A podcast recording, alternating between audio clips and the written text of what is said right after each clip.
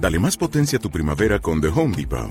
Obtén una potencia similar a la de la gasolina para podar, recortar y soplar con el sistema OnePlus de 18 voltios de Ryobi desde solo 89 dólares. Potencia para podar un tercio de un acre con una carga. Potencia para recortar el césped que dura hasta dos horas. Y fuerza de soplado de 110 millas por hora.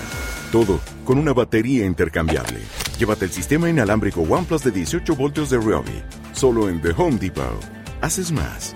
Logras más. Bosch fue al funeral por el chico y porque quería volver a ver a la madre. El ataúd de Arthur de la Croix parecía hecho para un adulto. Era gris pulido, con asas cromadas. Dentro de lo que son los ataúdes era bonito, como un coche recién encerado. La lluvia marcaba una cuenta en el ataúd y luego resbalaba al hoyo. De todos modos era demasiado grande para aquellos huesos y eso molestó a Bosch. Era como ver a un chico con ropa que le queda grande, obviamente heredada de un hermano. Siempre parecía decir algo del chico. Que era deficiente, que era el segundo. Cuando la lluvia empezó a arreciar, el sacerdote abrió un paraguas y sostuvo el libro de oraciones con una mano. Algunas frases llegaron intactas a oídos de Bosch. Hablaba del reino superior que iba a recibir a Arthur. A Bosch le hizo pensar en Golliger y en su inquebrantable fe en ese reino, a pesar de las atrocidades que estudiaba y documentaba cada día. En cambio, para Bosch, el jurado todavía estaba deliberando en esa cuestión. Él seguía siendo un morador del reino inferior. Bosch advirtió que los tres miembros de la familia no se miraban entre sí. Después de que bajaran el ataúd y el sacerdote hiciera la última señal de la cruz, Sheila se volvió y empezó a bajar la pendiente hacia el aparcamiento. En ningún momento había saludado a sus padres. Samuel inmediatamente la siguió, y cuando Sheila miró atrás y lo vio tras ella, apretó el paso. Al final dejó el paraguas y echó a correr. Llegó al coche y se alejó antes de que el padre la alcanzara. Samuel vio el coche de su hija cortando por el cementerio hasta que se perdió allende la verdeja. Entonces volvió atrás y recogió el paraguas que había tirado su hija. Lo llevó hasta su coche y se marchó. Bosch miró al lugar del entierro. El sacerdote se había ido. Bosch buscó y vio que la parte superior de un paraguas negro desaparecía por encima de la cresta de la colina. Bosch no sabía dónde estaba yendo el hombre, a no ser que tuviera que oficiar otro funeral al otro lado de la colina. Eso dejó a Christine Waters sola junto al sepulcro. Bosch la observó decir una oración en silencio y luego echar a andar hacia los dos coches que quedaban en el camino. Eligió un ángulo de intersección y siguió esa ruta.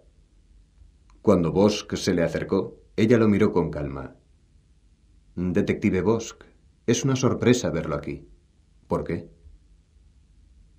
¿No se supone que los detectives son distantes y no se implican emocionalmente? Presentarse en un funeral muestra un vínculo emocional, ¿no cree? Sobre todo en un día de lluvia. Bosch se acercó y ella le prestó la mitad de la protección del paraguas. ¿Por qué ha reclamado los restos? preguntó Bosch. ¿Por qué ha hecho esto? Hizo un gesto hacia la tumba de la colina. Porque pensé que nadie más iba a hacerlo. Llegaron al camino. El coche de Bosch estaba aparcado enfrente del de ella. Adiós, detective. Dijo cuando se separó de él, caminó entre los coches y se acercó a la puerta del conductor del suyo. Tengo algo para usted. Ella abrió la puerta del coche y lo miró. ¿Qué? Bosch abrió la puerta de su coche y destrabó el maletero. Caminó entre ambos vehículos. Ella cerró el paraguas, lo tiró en su coche y se acercó. Alguien me dijo una vez que la vida es la persecución de una cosa, redención, la búsqueda de la redención. ¿Por qué? Por todo, por lo que sé. Todos queremos ser perdonados. Bosca abrió el maletero y sacó una caja de cartón. Se la tendió a ella. Cuide de estos niños. Ella no cogió la caja, sino que la abrió y miró en el interior. Había pilas de sobres unidos con gomas elásticas y fotos sueltas. Ella metió la mano en la caja. ¿De dónde son? preguntó mientras abría un sobre de una de las organizaciones benéficas. Eso no importa. dijo Bosk. Alguien tiene que cuidarlos. La mujer asintió y volvió a tapar la caja con cuidado. Cogió la caja y caminó de nuevo hacia su coche. Puso la caja en el asiento de atrás y luego fue a abrir la puerta delantera. Miró a Bosk antes de entrar. Parecía a punto de decir algo, pero se detuvo. Entró en el coche y arrancó. Bosk cerró el maletero de su coche y observó cómo ella se alejaba. 54. El edicto del jefe de policía estaba siendo pasado por alto una vez más. Bosk encendió las luces de la sala de la brigada y se acercó a su lugar en la mesa de homicidios. Dejó en el suelo dos cajas de cartón vacías.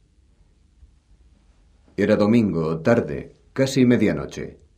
Había decidido ir a vaciar su escritorio y sus archivadores cuando no hubiera nadie observando. Aún le quedaba un día en la división de Hollywood, pero no pensaba pasarlo haciendo paquetes e intercambiando despedidas poco sinceras. Su plan era tener todo recogido al principio del día y comer a las tres en Muso y Frank para acabarlo. Se despediría de aquellos que le importaban y luego saldría por la puerta de atrás antes de que nadie se diera cuenta de que se marchaba. Era la única forma de hacerlo. Empezó con su archivador, llevándose los expedientes de los casos abiertos que todavía lo mantenían despierto algunas noches. No pensaba rendirse todavía. Su idea era trabajar en los casos en las épocas de poco movimiento en robos y homicidios. O trabajar en casa solo. Con una caja llena volvió a su mesa y empezó a vaciar los cajones. Cuando cogió el frasco lleno de casquillos de bala, se detuvo. Todavía no había metido el casquillo recogido en el funeral de Julia Brasher en el frasco. Ese lo había puesto en un estante de su casa, junto a la foto del tiburón que siempre guardaría como recordatorio del peligro de abandonar la jaula de seguridad.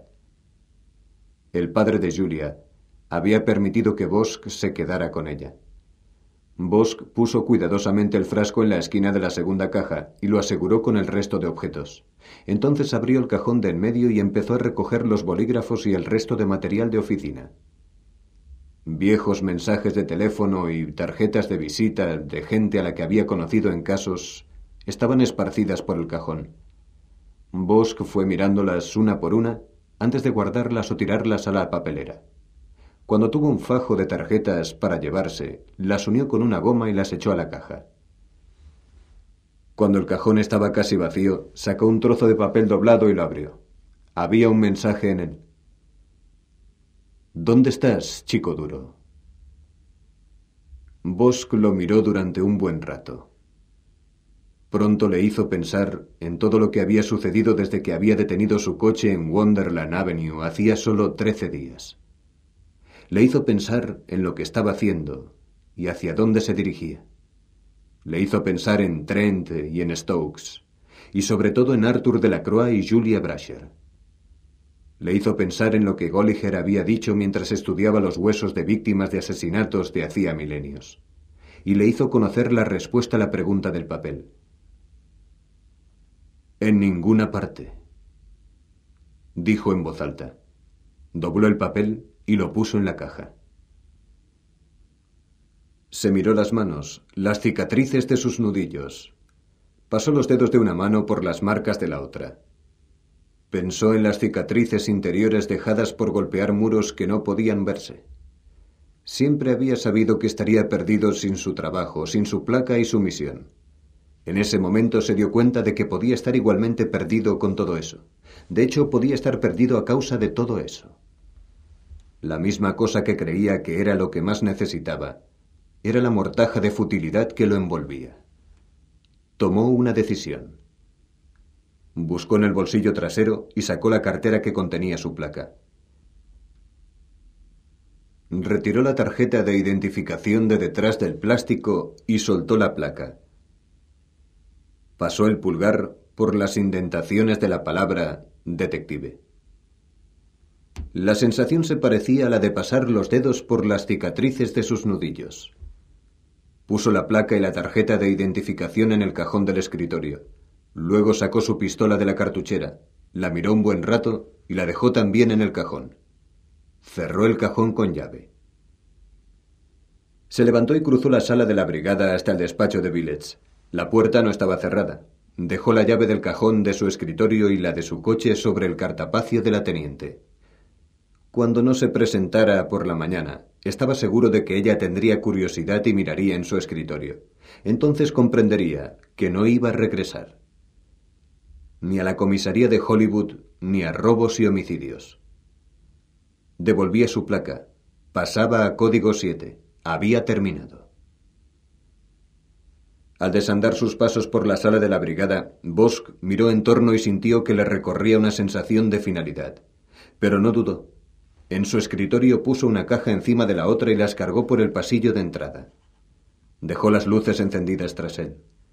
Después de pasar por la oficina de guardia, abrió la pesada puerta de la calle con la espalda. Llamó a la gente sentado detrás del mostrador. Eh, hazme un favor, pídeme un taxi. Eh, claro, con este tiempo puede que tarde un poco, es mejor que lo espere. La puerta se cerró, sepultando la voz del policía. Bosch caminó hasta el bordillo. Era una noche fría y húmeda. No había rastro de la luna por encima del manto de nubes. Sostuvo las cajas contra el pecho y se quedó esperando el taxi bajo la lluvia. Nota del autor. En 1914 se recuperaron en los pozos de alquitrán de la Brea, Los Ángeles, los huesos de una mujer víctima de homicidio. Los huesos tenían 9.000 años de antigüedad, lo que convertían a la mujer en la primera víctima de homicidio del lugar que hoy se conoce como Los Ángeles. Los pozos de alquitrán continúan revolviendo el pasado y trayendo huesos a la superficie para su estudio. No obstante, el descubrimiento de una segunda víctima de homicidio mencionada en este libro es algo completamente ficticio, como el resto de la novela.